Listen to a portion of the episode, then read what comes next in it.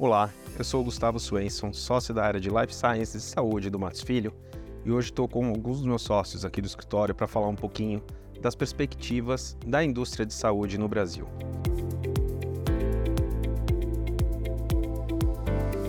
Então eu tenho aqui ao meu lado Paulo Brancher, sócio da área de tecnologia, Marcel Alcades, sócio da área de tributário, Ana Cândida Samarco, da área de Life Sciences e Saúde, e Tomás Neiva, da área de Venture Capital. A gente vai começar talvez com você, Paulo. Queria que você, se possível, trouxesse para a gente uma visão é, retrospectiva da área de dados, talvez de uma forma geral, é, porque é uma área super é, rica para esse segmento, tem uma, uma importância muito grande, especialmente para a indústria farmacêutica, que lida muito com dados. Queria ouvir um pouquinho de você, o que, que você tem visto, o que aconteceu no último ano, no ano de 2023, que é relevante para essa indústria, que você poderia compartilhar com as pessoas que estão nos acompanhando. Não, sem dúvida, acho que você tem razão. Ah, acho que um olhar cada vez mais próximo ah, do segmento de saúde em, em, relação à proteção de dados pessoais e alguns exemplos, né? É o, o, o, Conselho da Autoridade Nacional de Proteção de Dados, que é o Conselho Consultivo, integrou um, um, uma cadeira para o Ministério da Saúde poder ter mais participação e poder opinar e estar tá mais próximo é, de opinar sobre a regulação desse setor no âmbito de no, no ano de 2023. Né? Mas alguns aspectos acho que chamaram a atenção. A gente vê que a NPD está cada vez mais estruturada e conseguindo ter um mais é, força em termos de investigação sobre situações que acontecem. Em algumas situações de incidente de segurança aconteceram no âmbito uh, do setor de saúde, uh, envolvendo órgãos públicos. Então, a gente tem notícia pela própria NPD que há três é, processos em andamento envolvendo do, dois deles o Ministério da Saúde e um a Secretaria de Saúde é, de Santa Catarina. Inclusive, houve uma penalização da Secretaria de, é, de Saúde de Santa Catarina por, um questão, por uma questão de incidente de segurança e que ela foi penalizada porque não comunicou de maneira adequada sobre o incidente de segurança uh, para os afetados, né, para os, uh, os, os, indivíduos que tiveram seus dados vazados e também por falhas em relação à segurança da informação. O que eu acho que é, uma, é, um, é um dado importante, porque mostra não só como a NPD está começando a exercer esse papel na sociedade como um todo, a gente teve situações envolvendo o setor privado e no âmbito da saúde, a gente está vendo a atuação dela no setor público, eu acho que é algo que vai uh, é, continuar uh, acontecendo.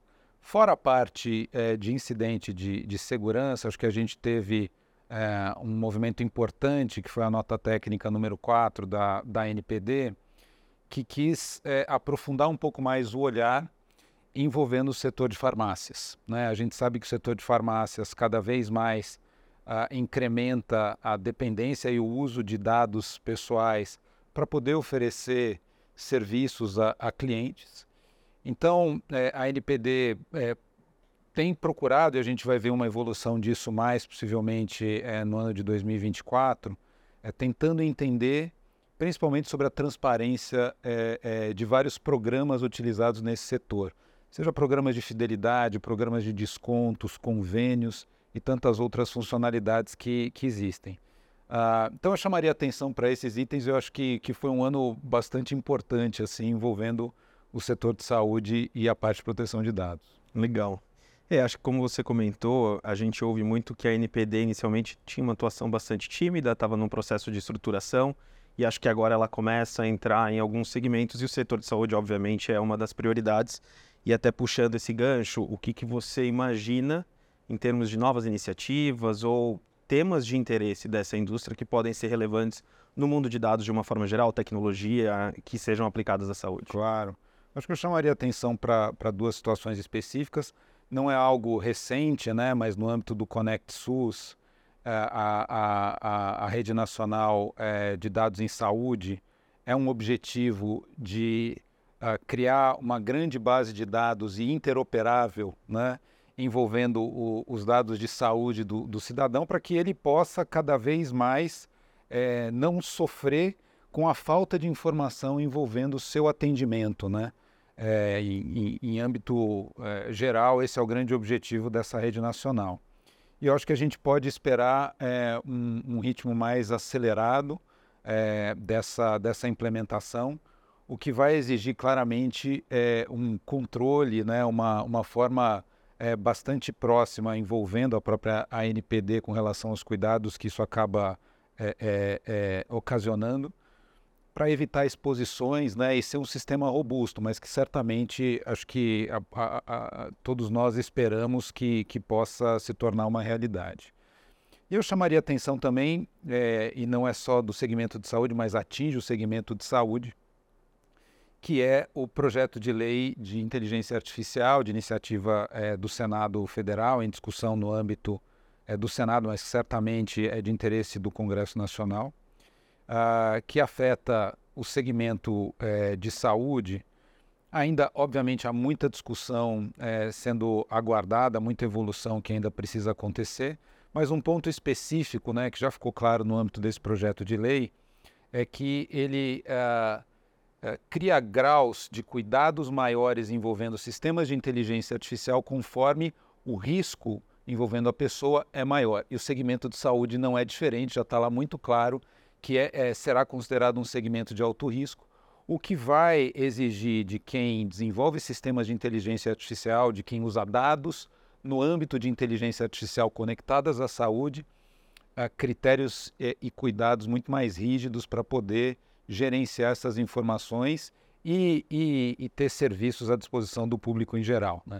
Uh, há uma expectativa da gente ter essa lei uh, mais evoluída em 2024, certamente a gente vai ter bastante coisa envolvendo a área da saúde ali também. Bacana. E até puxando um gancho agora, Ana, é, o Paulo falou um pouco sobre interoperabilidade de dados, como que isso afeta a área de saúde, e acho que a área de saúde suplementar talvez seja, enfim, uma das áreas tem um maior potencial, mas também os maiores desafios nessa frente, porque a gente vê que foi um ano complexo em termos de sustentabilidade do setor, é, enfim, muita discussão sobre a questão de reembolsos e outras, então queria te ouvir um pouquinho o que, que você tem visto no setor de saúde suplementar que você acha relevante para trazer como uma retrospectiva e até olhando para um futuro em termos de pautas que podem tomar essa agenda da saúde suplementar. Legal, Gustavo. Antes até de entrar nessa parte é, de saúde suplementar, espero, né, Paulo, que em 2024 a gente tenha também uma maior interação entre os agentes reguladores né, principalmente né, quando a gente fala de dados de saúde, a gente nunca pode esquecer que a gente tem uma multidisciplinariedade também de atores aí, de competências regulatórias, a toda a questão de sigilo médico, a regulamentação específica dos conselhos profissionais aí das atividades afetas aí à saúde tem uma importância muito grande. Como isso vai falar com toda a regulamentação da NPD, e até para trazer mais conforto e maior segurança jurídica para os próprios pacientes, consumidores, é, é, eu acho que é uma coisa que eu, eu particularmente gostaria de ver acontecer é, em 2024. É, pensando um pouco sobre saúde suplementar, esse ano foi um ano muito desafiador, é, principalmente em termos econômicos. Gustavo, é um setor que vem passando por uma crise, uma crise financeira forte, é, por conta de um aumento de demanda, a gente teve aí muita demanda assistencial de saúde represada durante o período da pandemia, com aumento é, forte de custos. É, em paralelo, a gente teve no final de 22 é, e no começo de 23 alterações legislativas e regulatórias relevantes, como, por exemplo, é, o piso salarial da, da, da categoria né, dos enfermeiros de enfermagem, a gente teve toda uma discussão sobre o, o, a ampliação do rol da ANS, do rol de cobertura da ANS, de taxativo para exemplificativo. Independentemente disso, a própria ANS é, é, fazendo a incorporação no rol de tratamentos e medicamentos de alto custo é, e também de terapias e de, e de procedimentos assistenciais é, que antes ainda estava um pouco nebuloso sobre a, com relação à cobertura. Então a gente teve de um lado um aumento expressivo é, assistencial e de, e de cobertura de prestação de serviço de saúde, de um outro lado um aumento significativo nos custos e uma dificuldade de repassar isso, né, pra, seja para os indivíduos que contratam um plano de saúde individual e familiar, seja para as empresas que contratam o plano de saúde como um benefício para os seus empregados. Do lado das operadoras, a gente viu muito, então, uma tentativa é, é, de ajuste é, é, de uma gestão mais eficiente, então corte de custos, um, um uso mais intenso de tecnologia, é, é, é, na tentativa aí de equacionar um pouco é, esse déficit, buscando uma sustentabilidade é, do sistema, até uma parte de desinvestimento de negócios que não estavam sendo lucrativos, ruptura de alguns contratos de prestação de serviço em que os hospitais, por exemplo, estavam reticentes em, em, fazer algum tipo de modelo alternativo de remuneração, como compartilhamento de riscos assistenciais e assim por diante. É, do lado do consumidor, a gente viu as operadoras muito é, é, com um olhar muito crítico com relação à utilização do plano de saúde. Então, fazendo uma fiscalização forte com relação a, a autorizações para determinados procedimentos. É, a gente tem uma tendência de mercado de busca sobre, sobre é, é, fraude é um, algo importante, principalmente é, associações é, com, com, com, um pleito importante de reembolso, de, de políticas de reembolso sem desembolso, é, em que as associações é, têm incentivado um uso consciente é, é, dos procedimentos e do serviço de saúde, sabedouros né, de que existe aí um, uma certa abusividade de alguns prestadores de serviço. É, é e do, da parte é, dos contratos né, e das empresas que contratam esse plano de saúde, a gente vê também é, uma tentativa de busca de modelos que sejam mais sustentáveis a médio e longo prazo. Lembrando que o plano de saúde, para a massa maioria das empresas, é, é, é, é considerado o segundo, o segundo maior é, é, custo dessas empresas, só perdendo aí para a folha de salário. Então, a gente tem uma, uma, uma busca é, de modelos alternativos, pensando em aumento de coparticipação, redução aí do valor de reembolso, é, pensando em modelagens diferentes, estabelecimento de franquias, é, é, é, buscando mesmo manter o benefício que a gente sabe que é tão importante aí para todos, mas também, mas também é, é, tentando equacionar aí os custos. Para 2024, é, esperamos que tenha uma melhora econômica geral, né, no, no, no, no Brasil, que com certeza vai impactar também o mercado de saúde. A gente ainda tem uma tendência grande de verticalização na área de saúde, então a tendência né, de uma consolidação aí de hospitais na compra, né, nas, nas, operadoras de plano de saúde adquirindo é, hospitais e prestadores de serviços de saúde, mas ainda com essa tendência de custo né, e de um olhar mais consciente para a utilização do serviço também com essa tendência de uso aí da tecnologia, seja para beneficiar própria, o próprio consumidor com uma prestação de serviço é, é, com melhor desempenho, seja para economizar e, e, e, melhorar a eficiência dos próprios prestadores de serviço e das operadoras de plano de saúde.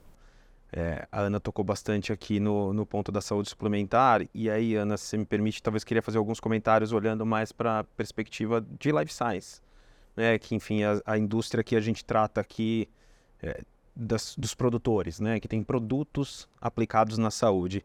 É, acho que o primeiro ponto que eu queria trazer aqui é que teve uma mudança de governo e a mudança de governo tem uma movimentação de pauta, de agenda em termos de políticas públicas bem relevante. Então esse novo governo ele chega é, colocando o Ministério da Saúde como um protagonista, é, como já ocorreu nos governos anteriores do PT e isso, de alguma forma, tem um impacto para todas as empresas que estão nesse setor. Acho que o primeiro impacto que a gente viu talvez seja uma retomada do programa de incentivo do complexo industrial de saúde no Brasil, que eu diria que tomou uma pauta bem importante em 2023 e deve continuar no foco em 2024. Acho que existe muita expectativa do governo em regulamentar alguns desses programas especialmente aqueles focados em parcerias públicas, né, que a gente tem visto, enfim, até um interesse grande dos clientes nessa frente. Eu diria 23 e 24 talvez ainda tome a pauta de uma forma bastante relevante, porque ainda tem muita coisa pouco regulamentada, né? A gente tem uma expectativa de atualização de regulamentos de PDPs e outras que eu acho que, especialmente para a indústria farmacêutica e de equipamentos médicos, isso pode ser bastante relevante, pensando até em investimentos, né? Você comentou que foi um ano de transações é, mais tímidas no setor de saúde suplementar, eu acho que talvez assim esse movimento do governo em políticas públicas possa movimentar a indústria de uma forma geral. É, um outro ponto que o, o governo federal trouxe que estava bastante esquecido no, na administração anterior era o programa uh, Farmácia Popular. E aí, assim, o SUS é, sempre como protagonista né, de saúde no Brasil, especialmente no governo do, do PT. Então, a gente vê uma retomada do programa Farmácia Popular, permitindo um acesso maior a medicamentos de baixo custo, é, ou com baixo custo, né, subsidiados pelo governo. Então, acho que é outra coisa que, que também estava parada há bastante tempo. É, quando a gente fala de agenda regulatória da Anvisa, enfim, é super dinâmica. A gente costuma produzir aqui no escritório um artigo no final do, do ano e aí eu sempre olho para ver o que, que, a gente acertou e o que a gente errou em termos de Espero que a gente de tenha acertado mais Acertou, que, que, que acertou. É, eu dei uma olhada no que a gente escreveu no ano passado e, e, muitas das coisas que a gente falou que poderiam acontecer, aconteceram. E aí estou falando um pouco do que a gente viu aqui. É, atualização de normas de análises clínicas e exames clínicos permitindo a realização em drogarias e farmácias, também naquela linha de é, democratizar o acesso e diminuir custos né, desse tipo de serviço. Uh, a gente vê uma pauta de cannabis medicinal que continua ativa, mas talvez um pouco tímida ainda. É, a, a, regulamentação da Anvisa nesse momento está sendo revisada pela agência, que é uma regula regulamentação de 2019. Então a gente vê alguma possibilidade de ter a, uma atualização dessa norma, mas especialmente um movimento dos governos estaduais e municipais nessa tentativa de ampliação do acesso aos produtos à base de cannabis medicinal, é, com leis uh, que permitem é, o acesso via SUS, mas pouco efetivas. Acho que esse é um, um, um recado ruim. A lei existe, mas do ponto de vista prático, o paciente ele ainda continua tendo que acessar o judiciário para ter acesso a esse tipo de produto. Então, assim, as leis estão aí, é muito mais uma questão de colocar em prática e, e regulamentar para que esses pacientes possam ter acesso a esse tipo de produto. Uh, na parte de dispositivos médicos também uma modernização do marco regulatório que era de 2001 e aí pegando um pouco de conexão que o Paulo comentou dessa linha de inteligência artificial, tecnologia, é, hoje já é reconhecido, né? A própria Anvisa já tem uma atuação muito forte na avaliação de dispositivos médicos, software médico, incorporando tecnologias à base de inteligência artificial. É, pensando que a nossa regulação anterior era de 2001, a gente não se, fala, não se falava em inteligência artificial na saúde, ou se falava talvez muito pouco. Acho que a Anvisa conseguiu modernizar esse marco regulatório e acho que ele conversa de alguma forma com o que a gente tem visto no PL, que está sendo discutido no Congresso. É, na frente de alimentos, eu destacaria aqui talvez uma movimentação maior é, para os produtos que a gente chama dos plant-based, é, naquela linha de, de ter uma mudança de hábito de consumo do, do consumidor que está cada vez mais é, os flexitarianismos, né, que, que, os flexitarianos, que são aqueles que tendem a reduzir o consumo de proteína de origem animal e buscam alternativas. Então a gente vê um movimento da indústria em termos tecnológicos muito ativo, um crescimento desse mercado de forma muito ativa, mas regulatoriamente falando, ainda carece de uma regulação específica. Então o MAPA é, publicou uma consulta pública para que colhe, é, colheita de subsídios para ter uma norma específica relacionada aos produtos plant-based e isso acho que deve impulsionar ainda mais o mercado. É, em termos de futuro, a gente já falou um pouco aqui, acho que a pauta do governo de ampliação do complexo industrial continua super ativa a gente vê um movimento da Câmara de Regulamento de Preço, na CEMED, numa tentativa de atualizar também uma norma super defasada de 2004, é, que enfim, acho que nem, nem, nem é compatível com o tipo de tecnologia que a gente tem hoje no mercado, e isso gera uma distorção de mercado muito grande em termos de precificação de medicamentos, que no fim do dia até impede a chegada de novos produtos, novas tecnologias no Brasil, porque enfim, os, os investidores, as empresas entendem que eventualmente não existe uma competição saudável nesse mercado, então precisa ter uma atualização e a gente já viu algum posicionamento da CEMED nesse sentido. Acho que no Congresso Nacional, né, no Legislativo, a gente tem um movimento no PL que trata de pesquisa clínica, que eu acho que isso também tende a propiciar um investimento maior nesse segmento. Foi aprovado na Câmara dos Deputados e agora segue para o Senado. Uh, e recentemente, essa, assim, a gente teve notícias de que a Anvisa retomou é, a análise dos dispositivos eletrônicos de fumar, que são, enfim, os vapes, os chamados vapes, que eu acho que é uma pauta crítica de saúde, porque, enfim, dominou o mercado de uma forma geral. E hoje a gente não tem uma, tem uma regulação que proíbe, mas não tem talvez um, uma análise muito profunda do tema. Então a Anvisa está convidando a sociedade a se manifestar, porque acho que, enfim, precisa ser feita alguma coisa. Então acho que esses eram os pontos que eu queria trazer do meu lado. Gustavo, posso só, acho que ouvindo você ouvindo a Ana, né, é, tecnologia acaba permeando muito das coisas que são ditas, né? E eu me lembro que na pandemia, acho que o tema tecnologia estava muito conectado com telemedicina, né? Aquela, aquele conflito ético pode atender remotamente, né? Nada como tempo, né? Para é, é, estabilizar as expectativas e, e continuar fomentando inovação é, essa conjugação de lei e ética certamente vai ser um dos grandes temas envolvendo inteligência artificial, porque cada vez mais vai ser o grande instrumento né, de, de, de recurso para diagnóstico, né, para acompanhamento da saúde em geral. Então não adianta só discutir no plano legislativo, possivelmente a gente vai esperar iniciativas no campo da regulação própria da medicina mesmo, né, do ponto de vista ético, do que pode, o que não pode, como é que a legislação vai estar conversando né, com o setor específico. Então, acho que é um, é um ponto interessante. Também. Não, sem dúvida, Paulo. Eu acho que o grande desafio é achar o tom certo da regulamentação, de permitir a inovação, né, não barrar a inovação para trazer todo esse benefício é, é, que a inovação vem né, e traz para os consumidores em geral, mas também trazer uma certa segurança jurídica, né? Porque quando a gente fala de saúde, tem um bem maior em jogo, né? Então não adianta fazer teste em humanos. e aí você falou segurança jurídica, o Paulo falou legislativo, agora chamando o Marcel para conversa, porque talvez o tema que mais tenha tomado a pauta do mundo jurídico, né, seja a reforma tributária, como que isso afeta as empresas farmacêuticas, os prestadores de serviços e outros que estão atuando nesse segmento? Legal, acho que a reforma tributária é um tema que foi muito falado é, e vai continuar sendo é, falado nos próximos anos, porque a gente tem um prazo de transição é, até 2032. Então, acho que ele é um tema que vai permear a pauta durante muito tempo. O que é importante é, quando a gente fala de reforma tributária, a gente tem, olha por dois espectros. Acho que é o espectro da reforma tributária do consumo, que é a que está sendo discutida, e a reforma tributária da renda. Né?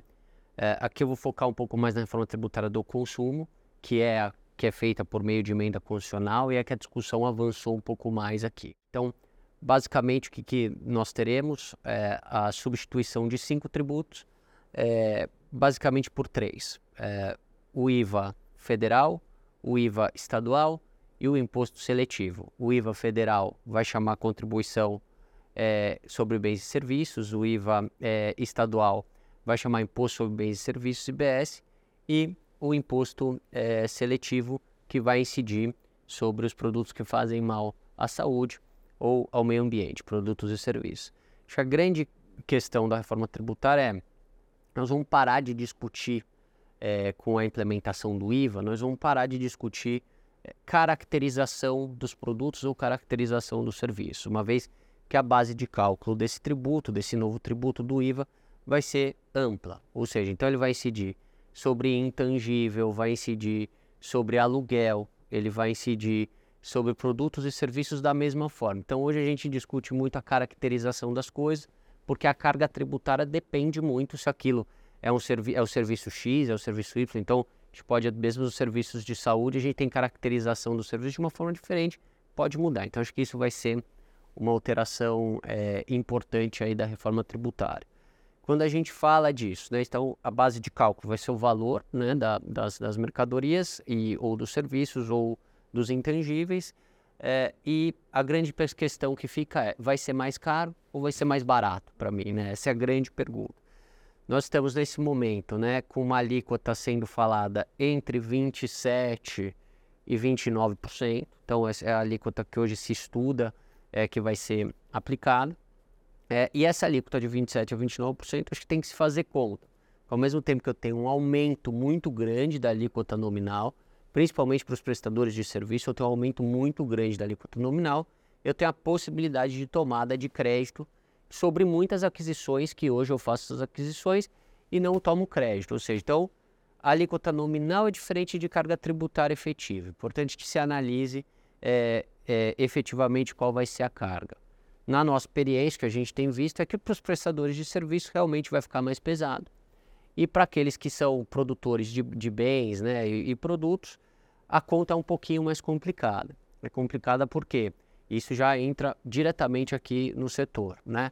É, muito, muitas empresas, né, principalmente é, de medicamentos, de equipamentos médicos, né, empresas de produção mesmo, é, formaram as suas atividades, o seu fluxo logístico, de forma a aproveitar de incentivos fiscais. Então, vocês sabemos hoje, né, tem incentivos fiscais muito relevantes de CMS. Então, não é incomum termos diversas distribuidoras de, de, de, de, de medicamento em Goiás. Por exemplo, elas estão em Goiás pelo motivo de que lá a gente tem incentivos fiscais. Então, o que vai acontecer com a reforma tributária é que esses incentivos fiscais não mais existirão. Depois do prazo de transição, não haverá mais esses incentivos fiscais. Então, é importante que as empresas se, se olhem para os seus fluxos logísticos e vão verificar, ainda vale a pena eu ter um centro de distribuição em determinado estado ou não. Então, acho que a gente pode ter um rearranjo aí com relação a fluxos logísticos, principalmente das empresas produtoras, seja de equipamentos, seja as, as produtoras é, de, de medicamentos. Um ponto tributário que afeta muito o setor é a subção tributária. Né? Ou seja, então os medicamentos estão muito relacionados, a, a maior parte dos medicamentos, alguns equipamentos, eles estão sujeitos ao ICMS subção tributária. Isso dá uma grande confusão, seja na forma de cálculo, seja por conta da é, própria carga tributária que a subção tributária coloca. É, com a extinção do CMS, o CMS vai acabar e a, a, a implementação é, do IVA, o que, que, se esperava? Se esperava o seguinte, vamos acabar com a submissão tributária também. Qual que é o problema? A reforma tributária não tira a possibilidade de se instituir a submissão tributária, ou seja, então eu posso ter um IBS e uma CBS submissão tributária para os medicamentos. Vamos esperar o que vai acontecer na regulamentação, mas é, é, esperava-se que essa hipótese, enfim, é, já tivesse um pouco mais definida é, nesse momento e ela não está. Ponto muito importante para o setor né, é a redução da alíquota em 60% ou em 100%, a depender do equipamento, do serviço e do medicamento. Então, eu tenho previsão específica para o setor de redução de alíquotas em 100%, ou seja, isenção, não incidente, não vai, não vai haver carga tributária naquele produto, serviço ou equipamento, ou eu vou ter uma redução de alíquota em 60%. De, um, de um, uma certa forma, isso é muito bom, né? isso reduz a carga tributária do setor como um todo. Por um outro lado, ele traz um dificultador. Qual que é o dificultador? Eu não vou fugir de uma tributação por lista. O que o setor está muito acostumado hoje, o setor trabalha hoje com lista positiva, lista negativa, quando se fala em tributação, elas são muito importantes. Então, as listas vão continuar sendo importantes. Por quê? Como é que eu sei o dispositivo médico, como é que eu sei o medicamento que vai ter uma redução em 100 ou 100%? Não vai ter muito jeito, vai ter que estar tá listado em algum lugar. Nós imaginamos que essa lista vai ser colocada já ali é, pela, pela lei complementar. Além disso, ou seja, então fica muito atento né, a essa questão da redução é, das alíquotas. Existe a previsão constitucional, vamos ver o que, que a regulamentação é, vai, vai dizer sobre isso. E nós temos um prazo de transição. Né? Esse prazo de transição é, ele acaba em 2032 e a, a vigência total né, da forma do sistema novo começa em 2033. O que, que é importante? O que acontece em 2024 e 2025 em termos práticos de tributação para o consumidor ou para a fazenda? Nada. Isso que é importante. 2024, 2025, nada acontece. Nós vamos continuar tributando tudo da forma como a gente tributa hoje. O que, que é importante? vão ser, serão os anos em que toda a regulamentação vai ser feita, vai ser trabalhada. Então é muito importante que empresas do setor, associações do setor, especialmente porque nós temos esse tratamento específico, a tributação hoje de serviços médicos, especialmente de medicamentos que a gente tem preço regulado, ela é muito específica, ela é muito sui generis, é muito dela. Então, muito importante que se acompanhe esse processo, para se verificar o que de fato vai ser beneficiado com a redução de alíquota em 100%, o que de fato vai ser regulamentado com a redução de alíquota em 60% e como que fica eventualmente a substituição tributária. Então, 24 e 25 são anos muito importantes para se acompanhar isso. Uma a, atuação até, enfim. Uma, atuação, uma atuação de né? forma ativa, via empresa, via associação. Acho que isso é muito é, importante, né? Ou seja, a gente vê que às vezes o, o Congresso, né, ele está discutindo essas questões, mas não tem o conhecimento técnico, né, das questões. Então é importante que o, o setor econômico como um todo se movimente para que para que dê esses esclarecimentos técnicos e que a norma seja feita da melhor é, da melhor maneira possível. Depois o prazo de transição de, de começa em 2026, com a entrada gradual desses novos tributos e a redução gradual é, dos, tributos, dos tributos antigos, até que em 2033 ele, o, os tributos antigos morrem completamente e está implementado o, o, os, os, os, tributos novos completamente é, em vigor. Durante esse prazo de transição também preciso muita atenção para se verificar, porque nós vamos conviver com os dois sistemas. Então, veja, nós vamos conviver com PIS, COFINS, IPI, ICMS ISS, junto com IBS, CBS, imposto seletivo, eventualmente. Existem dois outros tributos, acho que não vale a pena a gente é, é, falar aqui, porque não afeta tanto o setor. Então, durante o prazo de transição, nós vamos ter essa é, dificuldade também com relação. Vai ter que tomar muito antidepressivo. Eu né? acho, é, é isso. acho que. Né, é, e o que, e o que, que é importante, né, Paulo? Todo esse processo de transição, ele, ele, ele sempre é traumático, né? Em todos os países do mundo que implementaram o IVA, é, esse processo é traumático. Qual que é a nossa esperança? É, que, de fato, todos esses princípios, né, de base de cálculo ampla, de neutralidade da tributação, ou seja, aqueles princípios que foram para a emenda constitucional, que de fato eles sejam respeitados quando a gente estiver fazendo essa, essa regulamentação. Então, por isso que é muito importante prestar atenção na regulamentação. É importante ficar muito atento aí para os próximos anos, para o prazo de transição e o setor. Acho que é muito bacana quando a gente fala para um setor que tem uma disposição específica na reforma tributária. Este é um setor que tem disposições específicas na reforma tributária, motivo pelo qual acho que merece ainda mais atenção, que é o que a gente fala. Tem uma porta aberta na Constituição de uma redução de alíquota em 60% e uma redução de alíquota em 100%. Né? Como isso vai ser regulamentado é importante. Desafiador, mas com oportunidades. Né? Acho que é um momento, eu diria, assim, histórico, né? essa reforma que já vinha sendo discutida há muitos anos, agora a gente vê isso caminhando de uma forma efetiva, com todos os desafios que você comentou, que é só o começo, mas acho que com oportunidades. E aí, puxando para o teu lado, Tomás, é, enfim, acho que a gente interage muito aqui dentro do escritório e a gente viu na época da pandemia né, um boom de health techs, de biotechs e de outras techs, muito conectado com o que o Paulo falou desse movimento de tecnologia impulsionado por uma pandemia. É, a gente não tem uma pandemia e que bom, né, nesse momento, mas assim, a gente viu também o crescimento e uma queda, pelo menos eu posso falar mais olhando para o lado de saúde, né, de um, uma explosão de, de startups focadas em saúde, mas que depois, enfim, a gente vê uma, uma estabilização de investimentos nesse setor. Queria te ouvir um pouquinho o que, que você viu no mercado de venture capital nesse ano de 2023, que me pareceu ainda um ano desafiador, mas se existe uma perspectiva de mudança em algum momento, de uma forma geral, em investimentos em, em startups, mas assim, tentando focar mais nessa área de saúde. O que, que você tem visto e o que, que você imagina que a gente pode ver mais para frente. Não, legal. Acho que vocês trouxeram um comentário anterior que, do ponto de vista transacional, o ano de 2023 foi bem tímido, né? Acho que isso vale para as transações é, tradicionais de M&A, mas vale também para o venture capital. Acho que para entender exatamente qual é o, o, o, panorama que a gente teve em 23 é, para o venture capital, vale a pena dar um passo atrás e olhar um pouco o que aconteceu em 2021, que você acabou é, de resumir, né?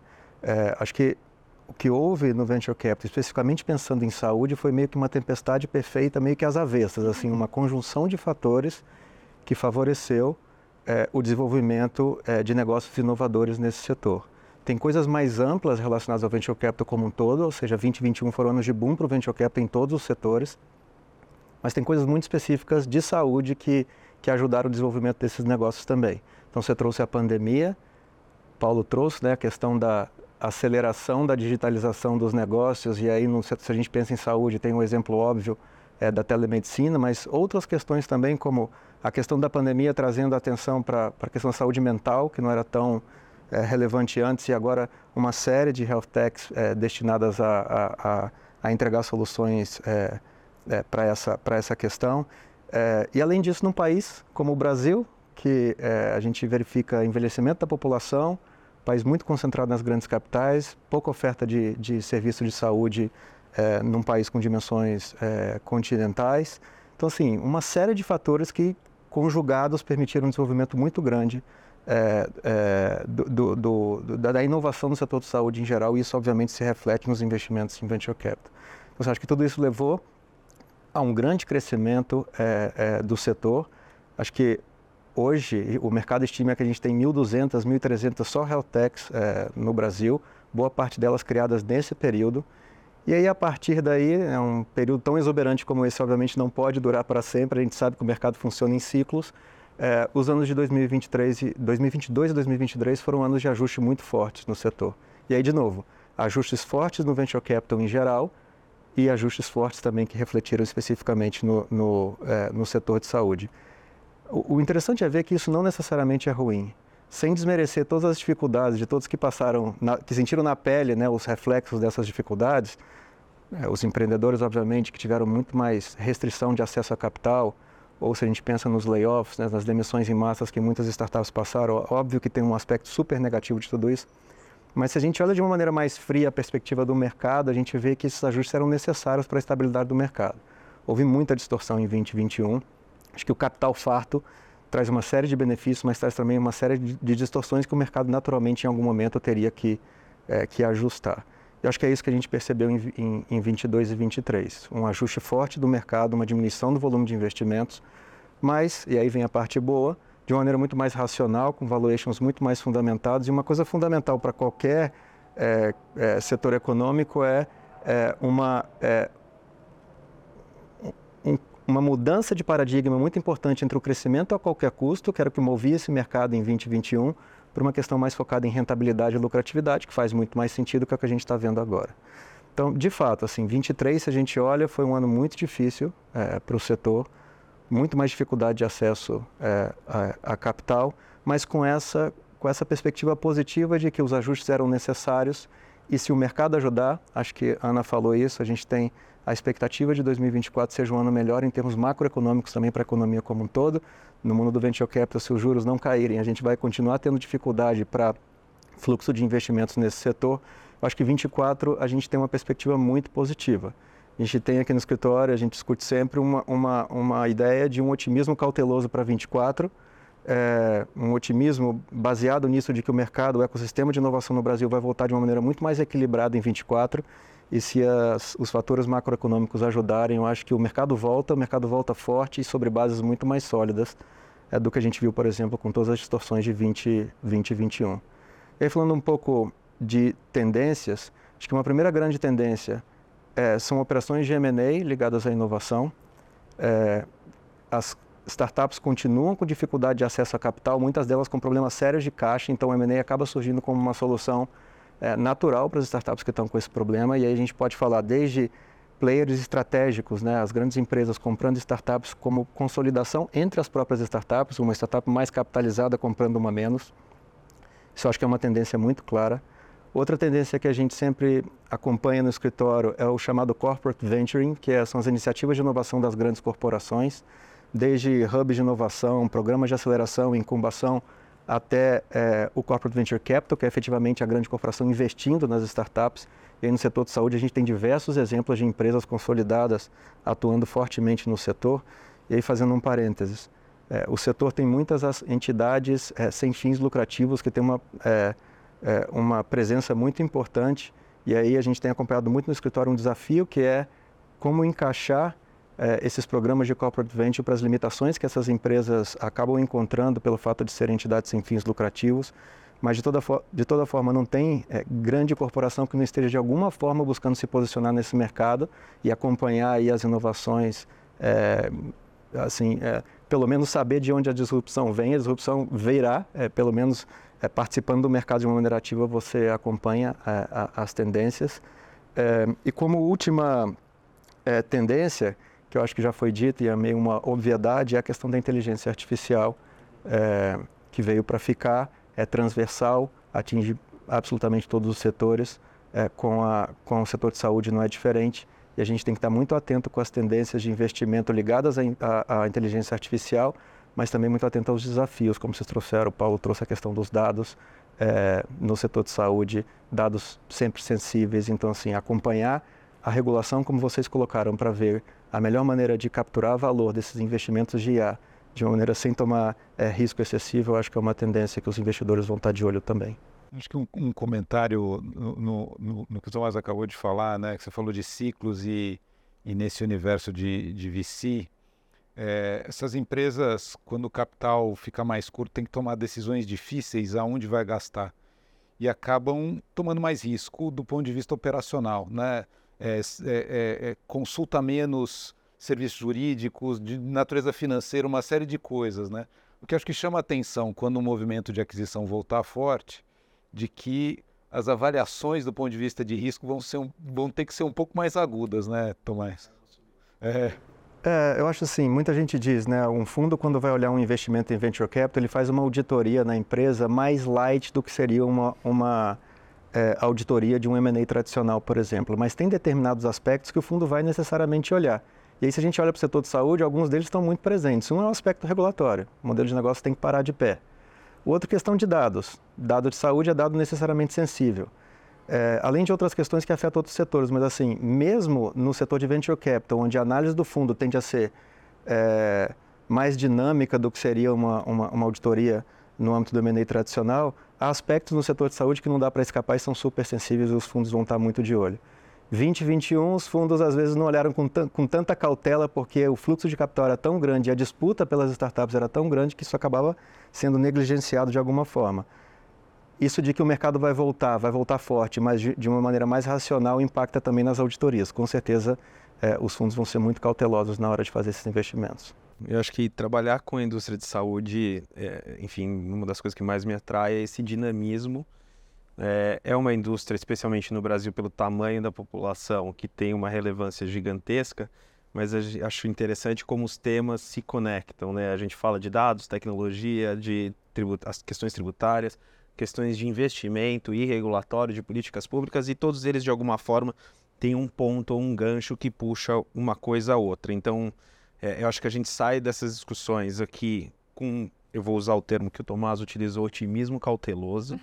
que eu acho que se aplica de uma forma geral para todos os segmentos que a gente abordou, acho que na frente tributária, na frente de inovação, de dados, do nosso lado aqui pensando mais na área regulatória também, com um apetite maior do governo olhando para essa frente de investimentos, o fortalecimento do complexo industrial local. Então eu acho que as perspectivas são positivas para um ano desafiador, com alguma cautela, né? Que eu gostei desse termo que o Tomás usou. Então, queria agradecer primeiro aos, meus colegas é, sócios aqui que, que participaram do tema, contribuíram de forma super valiosa para essa discussão, e especialmente a todos que nos acompanharam até agora. Obrigado por nos acompanhar e continue nos seguindo nas redes sociais.